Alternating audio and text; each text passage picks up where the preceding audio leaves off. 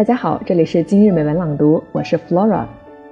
今天和大家分享的是黎巴嫩诗人纪伯伦《沙与沫》中的一些精选句段，希望大家喜欢。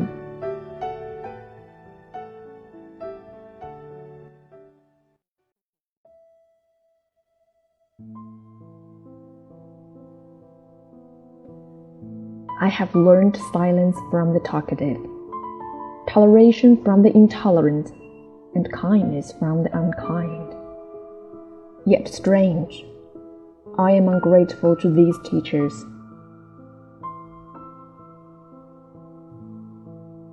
If you can see only what light reveals and hear only what sound announces, then in truth you do not see nor do you hear.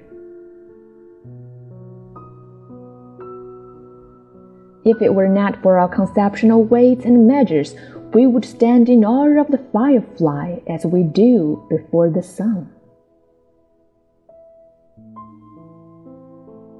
If you reveal your secrets to the wind, you should not blame the wind for revealing them to the trees.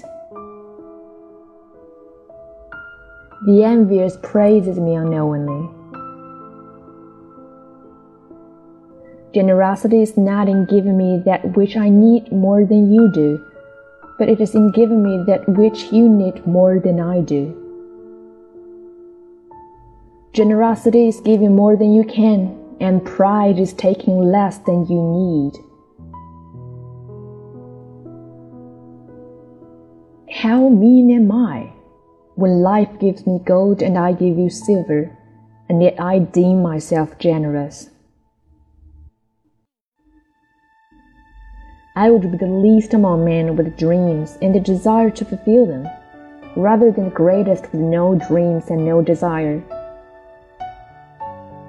You cannot judge any man beyond your knowledge of him, and how small is your knowledge?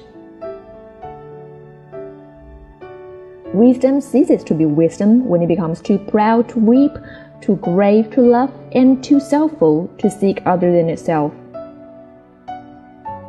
A bigot is a stone deaf orator. A shy failure is nobler than an imagined success.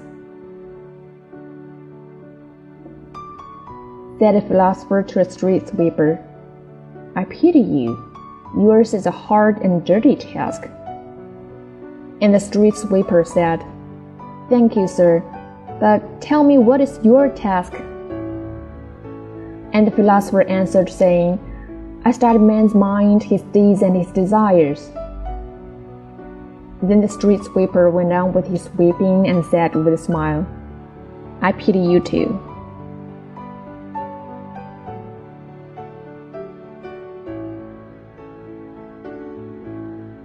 感谢收听今日美文朗读，咱们下期见。